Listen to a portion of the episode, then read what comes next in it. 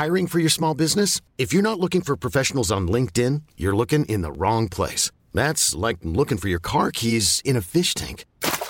LinkedIn helps you hire professionals you can't find anywhere else, even those who aren't actively searching for a new job but might be open to the perfect role. In a given month, over 70% of LinkedIn users don't even visit other leading job sites. So start looking in the right place. With LinkedIn, you can hire professionals like a professional. Post your free job on linkedin.com slash achieve today.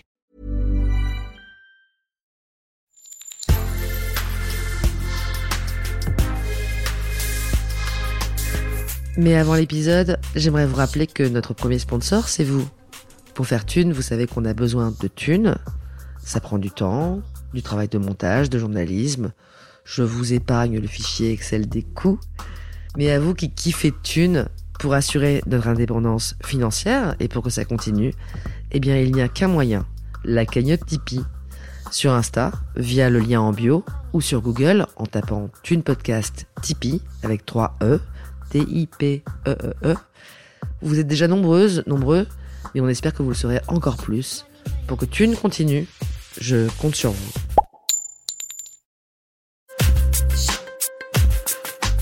Thune, le premier podcast intime sur l'argent.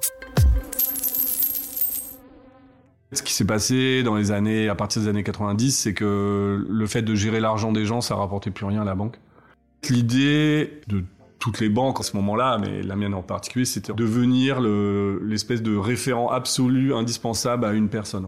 La personne, tu l'habillais de pied en cap, quoi. Elle passait par toi pour euh, tout. Donc tout l'argent, bien sûr, toutes les assurances, plus le téléphone. Au moment où je suis parti du Crédit Mutuel, donc, ils en étaient, alors je sais pas où ça en est, je sais pas trop ce que ça a donné à vendre des voitures. Donc, euh, quand même, il y avait une certaine logique. Comment vendre des assurances voitures Pourquoi pas vendre des voitures? Enfin, ou servir d'intermédiaire dans les ventes de voitures.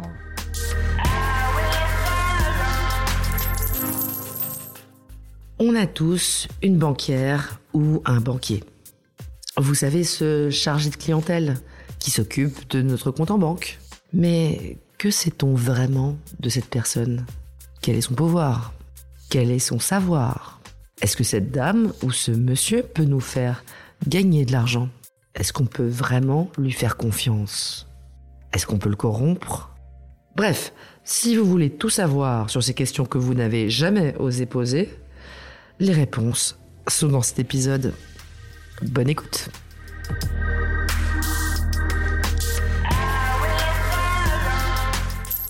Aujourd'hui, on va parler d'argent avec Bruno. Bruno, tu as 56 ans et tu as travaillé euh, dans la banque de 1990 en gros jusqu'à 2014. Donc en fait, tu t'es retrouvé avec le poste de mon banquier, ton banquier, notre banquier, le mec de la banque. Que t'appelles quand, quand t'as pas de sous euh, et que t'appelles quand t'as trop de sous. Voilà, grosso modo, euh, c'est ça. Ben, alors surtout, pour beaucoup, c'était plutôt que t'appelles quand t'as pas de sous. Donc bah là tous les matins, euh, voilà, j'avais une liste de gens euh, où il fallait que je prenne des décisions, pas payer des opérations qui allaient se passer sur leur compte. Donc, euh, au pire, c'était des chèques, au moins pire, c'était des prélèvements, etc. donc, la majorité de ton travail, en tout cas une énorme partie, c'est de te retrouver avec des gens qui n'ont plus d'argent, pas d'argent, qui ont des problèmes d'argent et de prendre des décisions pour savoir si tu les fiches à la Banque de France, t'empêches, euh, ouais. tu les empêches de tirer de l'argent, tu les empêches de. C'est pas la majorité quand même. C'est une partie du travail, une partie du travail récurrente en fait. Et nous, c'est-à-dire moi et mes collègues, on avait vraiment, on voyait vraiment en fait cette, cette partie des gens, c'était récurrent, c'était toujours les mêmes gens en fait. J'avais euh, à l'époque ce qu'on appelle un portefeuille client de plusieurs centaines de personnes, 500, 600, je me rappelle plus exactement. Euh, de particuliers. Et sur ces 500-600, c'était toujours les 50 mêmes sur lesquels euh, il y avait ces histoires de, manque d'argent, de décisions, etc. Quand tu dis les 50 mêmes, c'est les 50 mêmes profils Non, 50 mêmes personnes. Personnes Ouais, personnes. C'est-à-dire c'était récurrent. Les gens, euh, c'était toujours les mêmes qui étaient débiteurs, toujours les mêmes que je devais appeler en disant il va falloir faire ça. Ah, qui trouvaient... ces gens Pourquoi ils se retrouvent dans, dans, cette mouise alors ces gens, c'était tout. Ça allait de, de, du fonctionnaire qui dépensaient plus que ce qu'ils gagnaient, aux, aux gars qui faisaient des petits boulots, qui étaient au chômage, etc., aux gars qui faisaient des magouilles, un peu du black, des trucs comme ça. Voilà, il y avait un peu de tout là-dedans. Toutes sortes de profils. Ouais, toutes sortes de profils. Et autant il y avait des gens qui, qui gagnaient vraiment pas beaucoup d'argent et qui étaient jamais dans ces cadres-là, qui étaient jamais débiteurs, euh, jamais, jamais, jamais. Et autant il y a des gens qui gagnaient euh, ouais pas mal leur vie quoi, un couple, euh, de, de bons salaires, etc. et qui étaient tout le temps, tout le temps, tout le temps à découvert. Ouais, mon métier c'était m'occuper donc. Dans un premier temps, ça c'est le premier truc qu'on faisait dans la journée, s'occuper de ces gens-là, débiteurs. Il fallait prendre des choix, prendre des décisions. En général, moi, c'est des gens que je connaissais assez bien. Donc euh, ça se passait en plus ou moins bonne entente, c'est-à-dire que en fait, bah, j'ai appelé les gens, je leur disais bon, on fait quoi là? Qu'est-ce que vous, qu'est-ce que vous préférez? Ou même qu'est-ce que tu préfères? Parce que des fois on se tutoyait. Je rejette ça, je rejette ça, on fait quoi? On trouve quoi comme solution? T'as un vrai pouvoir à ce moment-là. Oui, t'as un pouvoir de dire euh, j'ai trois jours ou voilà, je t'appelle euh, d'ici euh, voilà, j'ai 48 heures pour prendre la décision, euh, voilà. Ça, euh, voilà, ça te laisse euh, ou ça vous laisse euh, la possibilité de De vous bah, retourner. de, ouais, de proposer une solution d'ici 48 heures. Dans 48 heures, par contre, je pourrais pas faire autrement. Est-ce que tu peux te mettre en danger en couvrant par exemple un découvert euh, Ouais, ouais, tu peux, enfin, en danger, euh, en danger. euh, professionnel, je veux oui, dire oui, tu c'est ça. Ouais, oui, oui, oui, on- oui, bien sûr. Ouais, ouais ça, ça a été fait, ça a été, ça m'est arrivé, ça m'a été reproché d'être trop cool, D'être trop empathique. trop cool, ouais, trop cool, etc. Voilà. C'est stressant comme métier. Ouais, c'était assez stressant, mais c'était pas tellement ça le plus stressant, parce que ça, au bout d'un moment, ça devient une espèce de routine. C'est pas très agréable, mais Qu'est-ce qui leur dis, arrive aux gens quand la corde casse, comme tu dis? Bah, il, il leur arrive qu'on rejette des chèques qui sont interdits bancaires. Voilà. Et donc ils, on ferme leur compte? Non, non, non. Non, non, ça quasiment, non, c'est jamais arrivé quasiment. Non, interdit bancaire, ça veut dire que tu n'as plus le droit d'émettre des chèques. Voilà. Ton compte, il fonctionne, mais en espèces. Plus de découverts, plus de chèques, plus de cartes. Il y a tout un système d'agio euh, derrière euh, qui Ah se oui, creuse. oui, bien sûr, il y a des frais énormes, énormes, énormes. Tous ces gens dont je te parle, qui étaient débiteurs chroniques, qui avaient euh, ce genre de truc, qui étaient toujours les mêmes qui revenaient, qui étaient d'ailleurs justement des gens qui avaient des salaires, etc. Parce que sinon, on aurait, on les aurait pas laissé faire euh, ça, en fait, euh, être débiteur chronique. Moi, On a fait des calculs, ce qu'ils payaient comme frais bancaires par an, ça pouvait monter à, à des milliers d'euros. Plus dans la mouise, plus dans la mouise. Exactement, ouais, tout à fait. J'ai le profil typique de ça. C'était un client, il était fonctionnaire, il gagnait assez bien sa vie, il était propriétaire de son appart et il était tout le temps, tout le temps à découvert.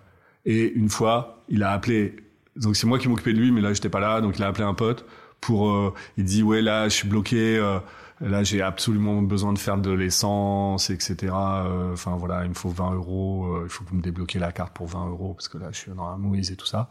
Donc mon collègue l'a fait, a débloqué. Et le soir même, il a vu le mec à un reportage à FR3 Région. En fait, le mec, il avait trois voitures de collection, genre euh, des Jaguars de 1960, magnifiques. Et le mec, l'essence, c'était pour mettre dans la Jaguar pour aller faire un rallye de, de vieilles voitures. Voilà. Et lui, c'était, mais vraiment, pour moi, c'est la caricature. C'est vraiment la caricature de ça, en fait. C'est, un mode de, voilà, c'est des gens, ils dépensent.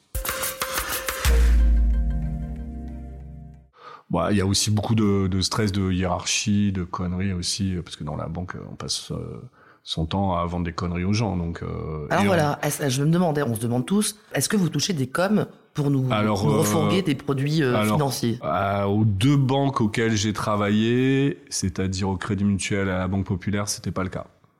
Et il y en a voilà. où c'est le cas? Je crois qu'il y en a où c'est le cas, oui, tout à fait. Je crois qu'il y en a où c'est le cas. Alors, c'était pas le cas. Par contre, évidemment, si tu es un bon vendeur, tu fais du bon chiffre, eh ben à la fin de l'année, euh, ton patron, euh, il va plus t'augmenter toi que ton pote à côté qui qui a pas vendu euh, Des des téléphones, des assurances ouais. vie, des ceci, des cela.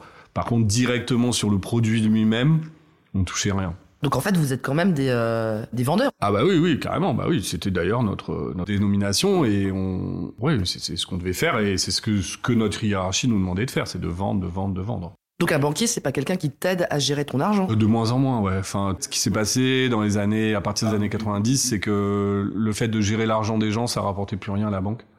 L'idée de toutes les banques en ce moment-là, mais la mienne en particulier, c'était de devenir le- l'espèce de référent absolu, indispensable à une personne.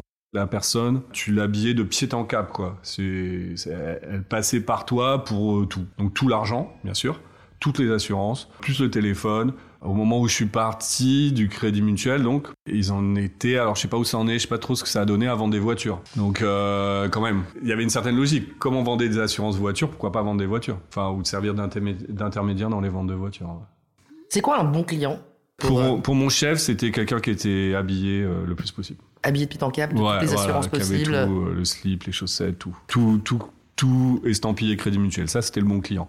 Et d'ailleurs, il pouvait être, euh, il pouvait être à découvert, débiteur, etc. C'était pas, c'était pas si grave en fait. Ah, Ouais, c'était pas si grave parce que, bah, justement, s'il était habillé de pété en cap, euh, bah, il rapporte voilà. de l'argent. il rapporte de l'argent par ses habits. En plus, comme il a découvert, il rapporte aussi de l'argent. Si on a une sécurité derrière, c'est pas, c'est pas très très grave. Et tu regardes les dépenses de tes clients pour Ouais, savoir ouais, qui ils ouais. sont? Oui, oui, bien sûr, on faisait ça tout le temps. On faisait ça tout le temps, bah oui, avec les potes et tout. Surtout quand c'était des trucs marrants, quoi. Bon, voilà. Oui, oui, c'est quoi, ça va être des porno, pas, oui, euh, des trucs comme ça, ouais, ou des, des sex shops, ou. Alors, par exemple, on a des clients dont, dont on savait qu'ils étaient joueurs. Hmm. Et ça, c'est le pire truc pour un pour un banquier, c'est d'avoir un client joueur. C'est horrible, ça. Comment tu le vois qu'il est joueur? Eh ben justement, c'est ça. En fait, euh, bah, tu regardes, enfin, bah, tu vois qu'il dépense plein d'argent. Tu vois qu'il fait des retraits, bah, toujours euh, ou à Cassis ou à Cari, c'est-à-dire là où il y a des casinos.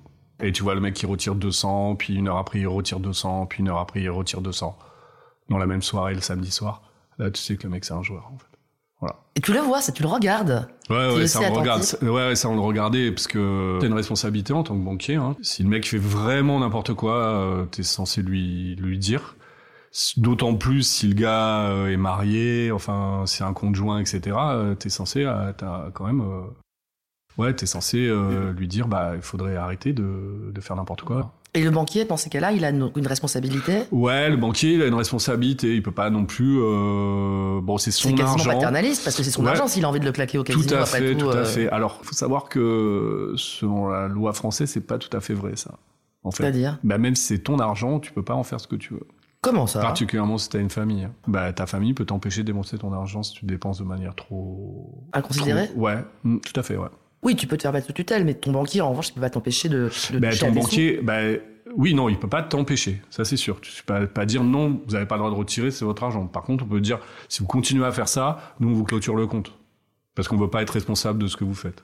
Le banquier, il est censé euh, quand même, euh, par exemple, il y a une responsabilité pénale du banquier par rapport à Tracfin, etc. Si le mec, sous. euh, Tracfin, c'est la cellule ouais, anti-blanchiment voilà. de Bercy. Ouais, anti- ouais, anti-blanchiment, ouais. S'il y a des fisc- mouvements Voilà. louches sur mon compte, ça. si j'arrive avec des mallettes de billets Ouais, à la banque, c'est censé faire un reporting Ouais, c'est ça, exactement. aux Donc instances c'est- du ministère des. Finances. Voilà, c'est ça. C'était déjà arrivé?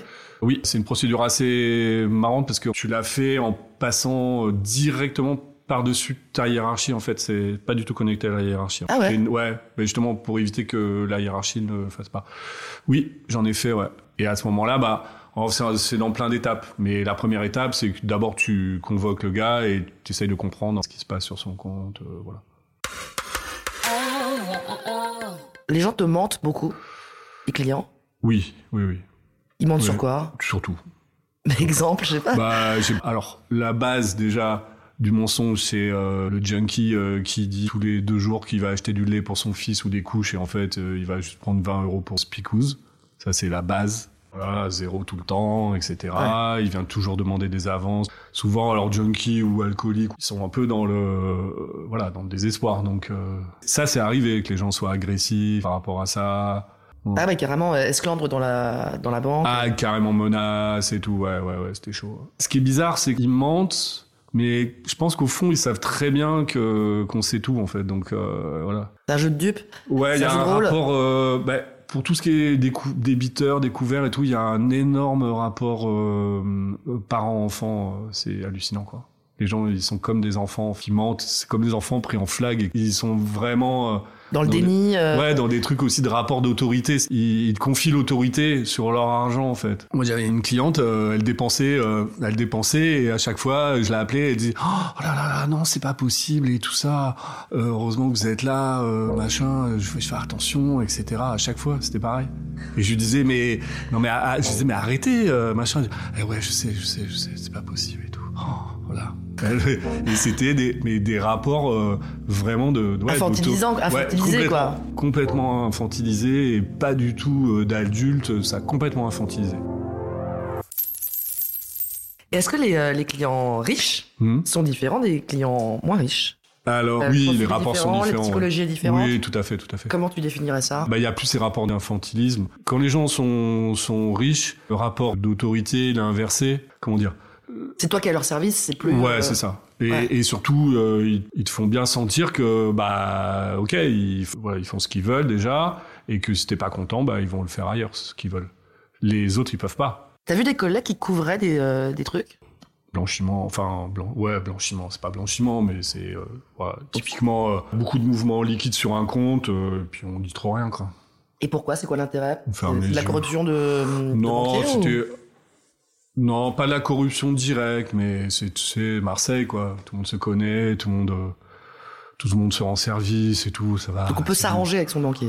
Ouais, ouais, ouais. Alors, moi, ce que j'ai vu, c'était des arrangements, euh, c'était pas contractuel ou quoi. Bah, typiquement, je me souviens d'un truc, c'était il y a longtemps ça aussi. Un mec qui vient, qui était pas client, qui était client à ma banque, mais pas dans mon agence, qui vient pour échanger des billets. Donc il vient avec une grosse liasse de billets mon chef et moi, on va dans un bureau avec le mec pour compter. À la fin, le mec que mon chef connaissait, le mec, euh, donc, euh, on compte, je sais plus comment c'était, 10 000 euros, 20 000 euros. Le mec, il, il prend un billet de l'aléas et le file à mon chef. Genre le pourboire, quoi. Genre, ouais, voilà, merci et tout, tiens, voilà. Ah ouais. Donc, euh, mon chef refuse, bien sûr. Ouais. surtout parce que. T'es là Je pense parce que j'étais là aussi, tu vois, parce qu'il avait déjà fait le plan avant. voilà. Mais ouais, ouais. Le mec, il, sort le billet, il fait, ah ouais, merci, hein, merci beaucoup. Ça gagne combien un, banquier Ouais. alors, quand moi j'ai arrêté de bosser, c'est-à-dire en 2014, un des plus hauts postes sans gérer du personnel, on va dire, je devais gagner, je sais pas, 2800 euros par mois, à peu près, ouais, net. Ouais. Après, le directeur, ça a beaucoup changé, ça aussi, mais les directeurs, euh, ils gagnaient plus quand même. Est-ce que euh, vous n'allez pas tous être remplacés par des applis? Bah, je comprends pas que ce soit pas déjà fait. En fait, c'est un, un, grand mystère. Pour moi, c'est le plus gros mystère, c'est ça.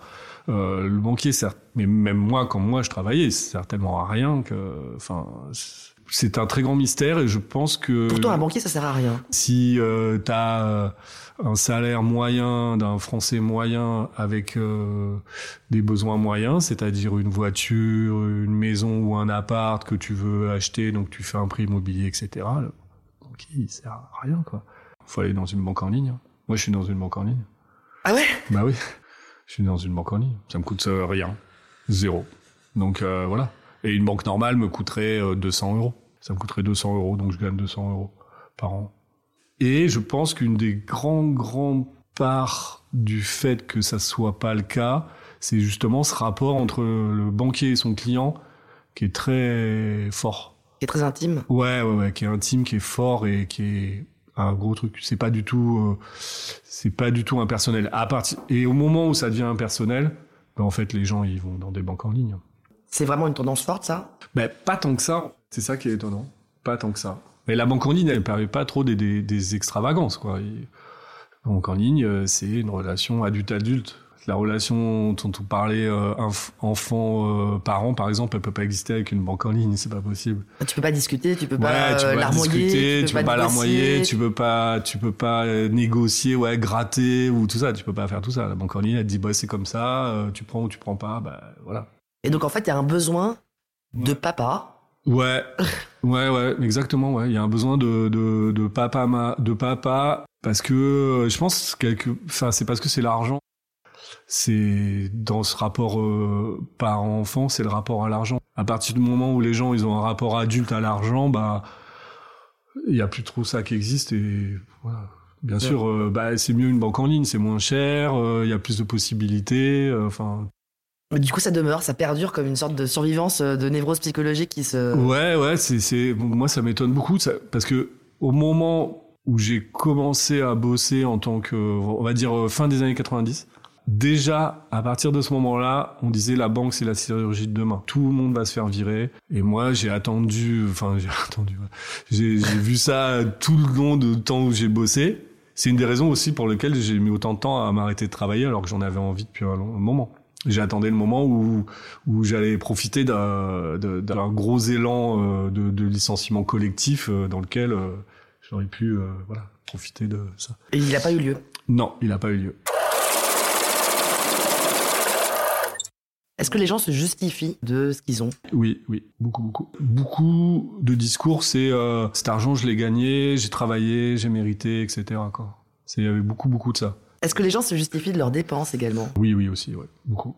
C'est assez étrange en fait. Les- Il y a quand même euh, le besoin de, ouais, de se justifier plus ou moins, enfin de d'avoir une certaine, euh, je sais pas comment dire, absolution du, du, du banquier qui est, tu vois, qui Que tu approuves, euh, Ouais, t'approuves leur alors, choix pas que j'approuve, mais de dire euh, que je suis au courant, alors que la personne sait très bien que je suis au courant, mais le fait que je dise que je suis au courant, quelque part, ça, ça, ça met des mots sur son truc et ça, ça, voilà, ça aide la personne, en fait, je pense, je sais pas. Ah, c'est quelque chose dont elle parlerait pas forcément à tout le monde. Ouais, Personne qui- ne sait exactement qui ce est pas qu'elle fait son argent. En fait, c'est un truc dont la personne a un peu honte, je pense. Quand elle réfléchit, elle a honte, mais elle le fait quand même. Et le fait qu'il y ait quelqu'un qui soit au courant, c'est-à-dire le banquier, euh, il soit au courant, bah c'est comme un psy, tu vois, t'as un truc euh, honteux, euh, tu vas, tu racontes au psy parce que bah tu dis tout à ton psy, bah là c'est pareil, tu dis à ton banquier, et bah quelque part ça t'aide à vivre avec ce truc-là. Donc les gens payent? Les gens payent déjà pour ça. Après, les gens vraiment riches, par exemple, je me rappelle à Banque Pop, et ils payaient, mais ils négociaient quand même. Donc, euh, ils payaient que la moitié de ce qu'ils devaient payer normalement, etc. Ce qui- Quand t'es euh, très riche, tu peux euh, ouais, dire ouais, je tu, veux des choses tu gratos. négocies, ouais, carrément. Mais ils faisaient ça tout le temps, tout le temps. À la Banque Pop, là, ils faisaient ça tout le temps, quoi. Et pourquoi les banques sont plus gentilles avec les riches? Un client riche, il fait beaucoup plus de choses qu'un client pauvre. Donc un client riche, un jour ou l'autre, il va acheter une baraque. Puis quand il va acheter une baraque, ça va pas un appart à 100 000 euros. C'est une villa à 1 500 000.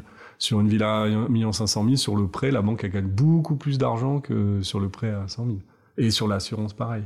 Et, euh, et tout, tout pareil. Le client riche, il a, euh, il a une voiture riche. La voiture riche, elle coûte plus cher en assurance, donc la banque elle gagne plus, etc., etc. Et le client le sait très bien. Et il fait un peu, du, il fait du chantage en disant, bah, si vous arrêtez d'être gentil avec moi, moi je me casse, je vais aller voir une banque parce que l'autre banque ils sont encore plus gentils que vous. Ah ouais, ça a énervé énormément ma directrice à la Banque Populaire. Surtout quand c'était demandé. Après, souvent c'est dans un un truc de c'est dans le non dit un peu. C'était sympa donc je suis sympa. Souvent ça énerve le banquier quand c'est demandé directement comme ça. Quand c'est euh, quand c'est demandé et, et quand c'est en chantage moi j'ai vu des gens ouais j'ai vu des, des, des, des banquiers dire ah, ok bah c'est comme ça. Bah non alors rien. Casse-toi si tu veux te casser casse-toi. Après il y a des styles de clients aussi qui sont qui sont réputés chez les banquiers euh, pour être euh, les pires. Alors? Ouais c'est les enseignants c'est les pires. Tous les banquiers le diront. Pourquoi? Ce sont tatillons, pointilleux, casse-couilles, radins. C'est, la caractéristique de l'enseignant, c'est ça. Et en tant qu'enseignant, ils veulent toujours avoir raison. Et donc, ils expliquent en long en large aux banquiers que c'est eux qui ont raison. Ça énerve énormément les banquiers. Mais vraiment énormément. Et, et c'est un truc de, ouais, c'est un truc de fou. Et justement, l'enseignant, lui, se soumet pas du tout à ce rapport parent-enfant. Mais non seulement ça, mais en plus, il a même pas un rapport adulte, il veut inverser le truc. C'est lui, il veut être le parent et que le banquier soit l'enfant. Donc, euh, et c'est, c'est, ah oui, ça c'est vraiment, euh, c'est les pires. Ça veut dire qu'il va regarder tous les taux, tout, comparer. Tous les taux, faire, euh, aller voir dix banques différentes, gratter pour un centime par-ci, un centime par-là pour le principe, tout, tout, tout. C'est vraiment un très, très grand classique. T'as combien de personnes? T'es en charge de combien de personnes quand t'es chargé de clientèle? euh, ça dépend énormément des banques. Quand j'étais au Crédit Mutuel, c'était énorme. C'était d'ailleurs euh, affiché comme énorme et, et pas du tout normal. J'avais ouais 600 personnes, ce qui est c'était monstrueux. 600 personnes, ça veut dire euh, déjà rien qu'avec ces gens-là, tu les vois une fois par an et ça te remplit euh, te- tout quoi. Ça, on ne sait pas exactement quel est le ratio. euh, Quand on choisit une banque, Ouais. on connaît pas la disponibilité du chargé de clientèle. Euh, bah tu peux, tu peux la demander. Hein. Après, en- dans la plupart des banques en général, c'est beaucoup moins que ça. C'est c'est 200, entre 100 et 300, je dirais. Après, ça dépend aussi ce que tu as, si c'est des si c'est des clients particuliers, des assos, des pros aussi, parce que voilà, ça, ça demande plus de temps aussi, etc. C'est très différent le métier de banquier pro et de, mé- et de Ouais, banquier ouais, des particuliers? C'est pas très différent, mais c'est un peu l'exacerbation de ce que je veux dire. Ah Là, là, la relation, elle est, mais la relation, elle est fusionnelle, quoi. C'est genre euh, quand le banquier, monte un projet avec un pro, le finance et que ça se passe et qu'après ça, ça devient une relation fusionnelle, c'est-à-dire. euh, Ils ont fait un bébé ensemble. Ouais, ouais, c'est ça. Et après, la, toute la vie derrière du bébé, ils sont deux à s'en occuper. Euh, euh, voilà, c'est ouais, c'est c'est énorme. Bah, quand je bossais à la Banque Pop, c'est connu sur Marseille pour être une banque euh, de, de, de pros, enfin pour les pros et particulièrement pour tout ce qui est artisan, euh, petit commerce, etc. Donc il y en avait plein. Tes collègues, ils sont très investis? Ouais, forcément, tu peux pas faire autrement, je pense. Tous ceux que j'ai vus, ils- quand ils, ils allaient sur un projet parce qu'ils y croyaient, et, et voilà. Et donc, euh, et donc d'autant plus dur, euh, d'autant plus dur quand le projet il aboutissait pas, etc. C'était un projet monté et le projet il voit pas le jour parce que euh, euh, la direction au-dessus estime que c'est pas un bon truc. euh, bah derrière, euh, ouais, j'ai deux collègues, ils étaient là en mode dégoûté quoi. Ah ouais Ah ouais, vraiment, vraiment. Autant euh, la banque euh, du particulier, je vois pas pourquoi c'est pas tout en ligne. Autant là, par exemple, tu vois, la banque pour les pros, euh, ça serait compliqué que ce soit en ligne. C'est plein de petits détails, c'est plein de petites choses et tout. Ça, Il y a une vraie expertise. Là, c'est un moment où le banquier... Ouais, où il y a, il y a une vraie, plus qu'une expertise, il y a une vraie euh, ouais, complicité, il y a un vrai truc qui se passe entre les gens, quoi. Il y a un vrai truc. Un truc d'accompagnement très fort. Ouais, de, ouais, ouais, vraiment, vraiment. Le secret bancaire est très bien respecté. Secret bancaire, secret professionnel, ouais, secret professionnel et bancaire, oui, oui, quand même. Ah oui, oui. Il n'y a Et- pas des banquiers qui sont bavards? Si, entre nous, on parle beaucoup. On parle beaucoup, on raconte des trucs et tout, mais extérieurement, non, pas trop, je pense. Non, c'est bien ancré, ça. C'est aussi ça, d'ailleurs, et ça se sent que c'est bien ancré. C'est pour ça aussi que les clients, ils sont assez à l'aise de parler de trucs, etc. tu vois. Non, ce qui, s'est- bah, ce qui se passe euh, plus embêtant, je dirais que secret bancaire, c'est les affaires de entre banquiers et clients. Ça, ça arrivé quand même. Ah Ouais, c'est arrivé plusieurs fois. hein. Ah oui Ouais, Des histoires de... Ouais, bah, histoire de banquier-client. Bah, Des relations euh, qui deviennent plus que... bah ouais, bah, Et ça, on a le droit? Euh, Est-ce qu'on peut coucher avec son banquier ou sa banquière? Ah ouais, enfin, t'as le droit de tout. Après, euh, effectivement, normalement, euh, si tu couches avec ton banquier, euh, lui, il peut être, euh, comment dire, il peut être euh, soupçonné d'être plus sympa avec toi parce que tu couches avec lui, te laisser euh, plus de découvertes. donc le, etc. donc le chef est pas forcément d'accord. Ouais, ouais, ouais, c'est- c'est pas bien vu, ouais. Ça se fait pas de coucher avec un client ou une cliente, ça se fait pas trop. Alors comme Voilà. ça se fait pas, les gens le, le cachent Ouais. Ouais. Et ça finit par se savoir généralement. Bah des fois ça se sait parce que ça tourne au scandale. Moi c'est déjà arrivé, pas à moi mais c'est déjà arrivé à un collègue, ça a tourné au scandale. Comment ça se passe Bah c'est-à-dire la cliente en question euh, vient faire un scandale à la banque quoi. Un scandale passionnel, un scandale amoureux. Ouais ouais, euh, en mode euh, t'étais bien content de me baiser, euh, voilà machin, t'es vraiment un bâtard de m'avoir rejeté le chèque et tout, tu disais pas ça quand je te suçais ou quoi tu vois. Ouf Ouais genre ah ok. Alors calmez-vous madame, vous allez vous mettre dans le bureau là, on, on va parler tranquille. Ouais ouais ouais c'est ça ouais. Et Qu'est-ce qui se passe pour le banquier du coup dans ces codes? Bah pff, voilà bah ça se passe que convoqué direction euh, voilà. Il se fait virer? Non, non. Tu t'es pas viré en fait? Non non non non se faire virer waouh. Si si non non pardon j'ai vu des gens se faire virer mais parce qu'ils avaient si si non ça arrivait très souvent au Crédit Mutuel particulièrement des gens qui se faisaient virer ça arrivait hyper souvent mais c'est des gens qui piquaient dans la caisse. Ah, il y a ça aussi. Ouf ça c'est sport national. hein. Ah bon? Ah c'était mais tout le temps tout le temps tout le temps. Mais c'est facile de pas piquer dans, la mon caisse? oh, oui, très, très. Ah, surtout à une époque. Un peu moins maintenant, mais oui, très, très. Mais tout est pas compté, enregistré, euh, numérisé, euh, Ah non, calculé? mais c'est très très simple. Tu prends un compte euh, du- d'une mamie de 80 ans qui bouge jamais, puis tu retires dessus. Et tu t'arranges pour que le relevé de compte soit pas envoyé. Donc la, la mamie, si tant est qu'elle regarde son courrier ou quoi, ne sera pas au courant parce que le courrier sera pas envoyé. Et personne va aller vérifier son compte puisqu'elle s'en sert jamais, etc. Euh, ce qui arrivait souvent, en fait, c'est des gens, ils faisaient ça et après ils remettaient l'argent. C'est un emprunt. Ouais, c'est bah, pareil, des gens qui jouaient ou quoi, qui prend euh, prend l'argent, hop, après il regagne donc il remet, etc.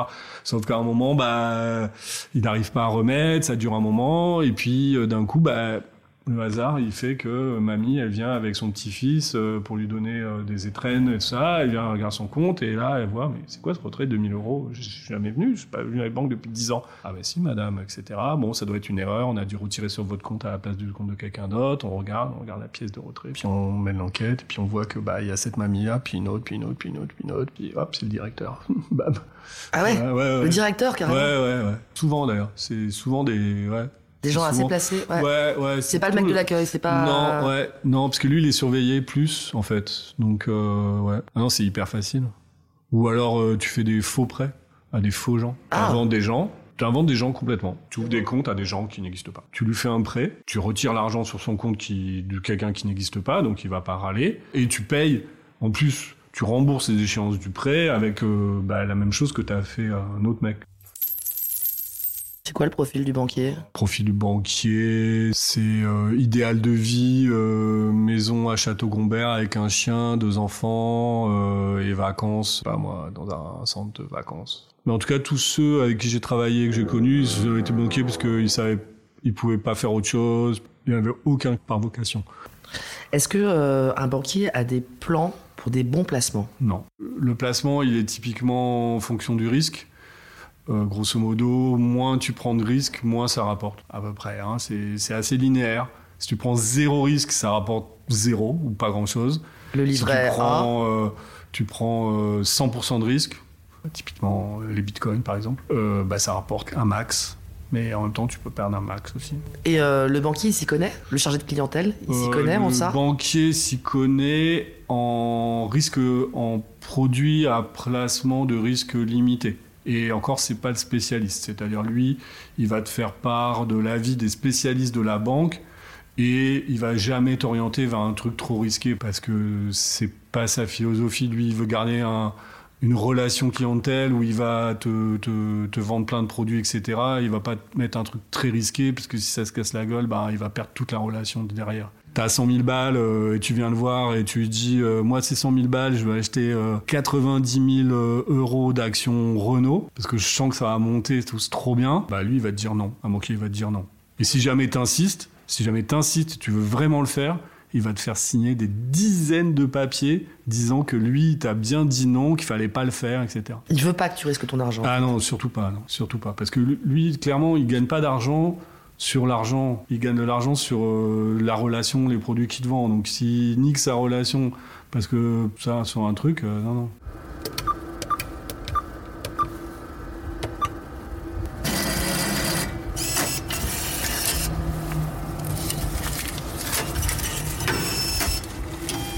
Tu peux refuser des clients? Euh, oui, bien sûr. Ah oui, on faisait ça tout le temps. Bah, on fait ça tout le temps même. En fait, il y a une obligation bancaire en France, donc les gens sont obligés d'avoir un compte bancaire. Mais par contre, toi, t'es pas obligé de les prendre, sauf s'ils ont une lettre de la Banque de France disant, toi, tu vas les prendre. Mais en général, voilà. moi, je me rappelle, à la Banque Populaire, quasiment tous les jours, il y a un mec qui venait pour ouvrir un compte. On lui disait, ouais, on disait, oui, oui, bien sûr, on va vous répondre. Et à la fin, on disait, bah non, on peut pas, parce que la personne n'a pas assez de revenus, parce qu'on soupçonne qu'il va être chiant, parce que pff, plein de trucs. Voilà.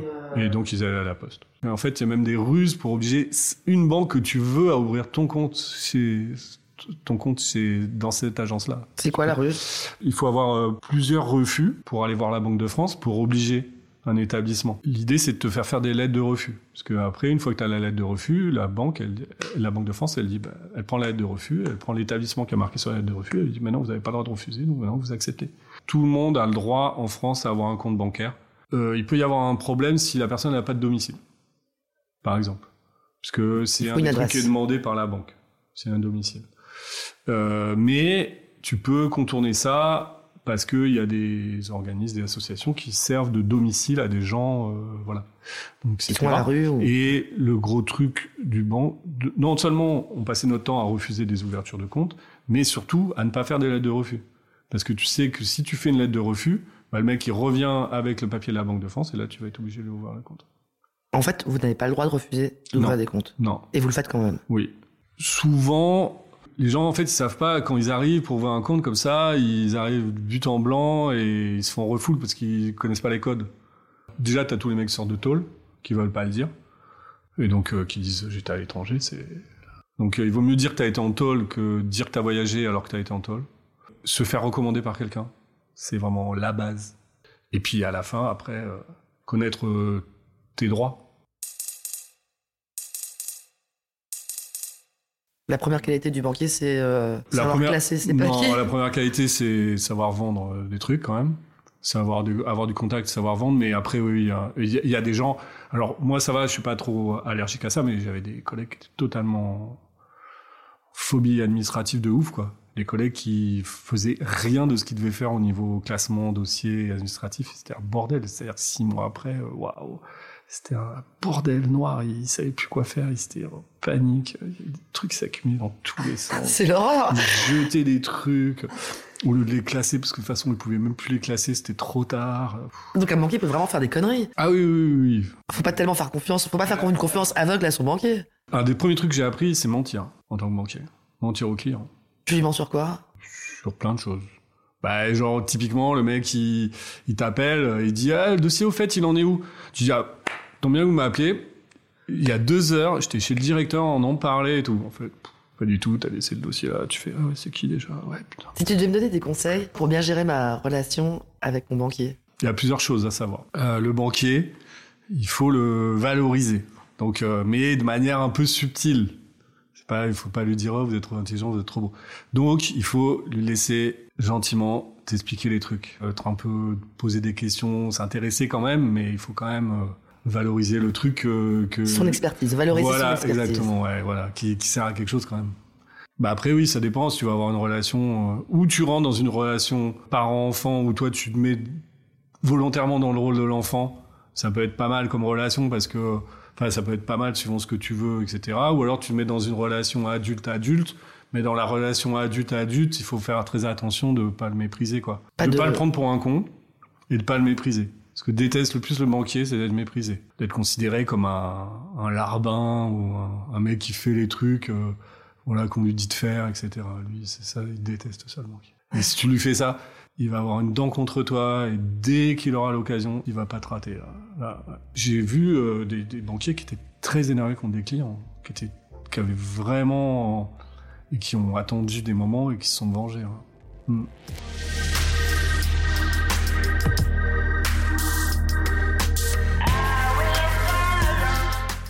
Voilà, c'est fini. Vous avez écouté Thune, un podcast de Laurence Velli et Anna Borel. Cet entretien a été réalisé par Anna Borel. La post-production en est assurée par Jean-Paul David sur une musique toujours d'Emma Bixon.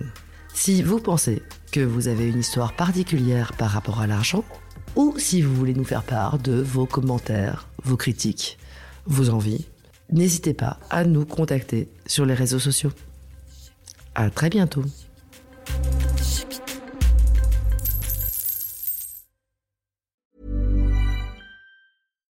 When you make decisions for your company, you look for the no brainers. And if you have a lot of mailing to do, stamps.com is the ultimate no brainer. It streamlines your processes to make your business more efficient, which makes you less busy. Mail checks, invoices, legal documents, and everything you need to keep your business running with stamps.com.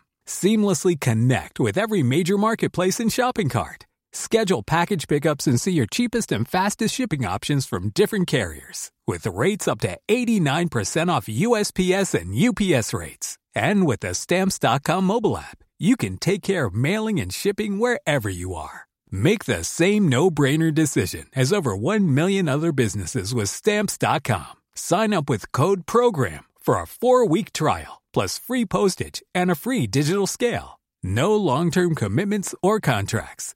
That's stamps.com. Code program.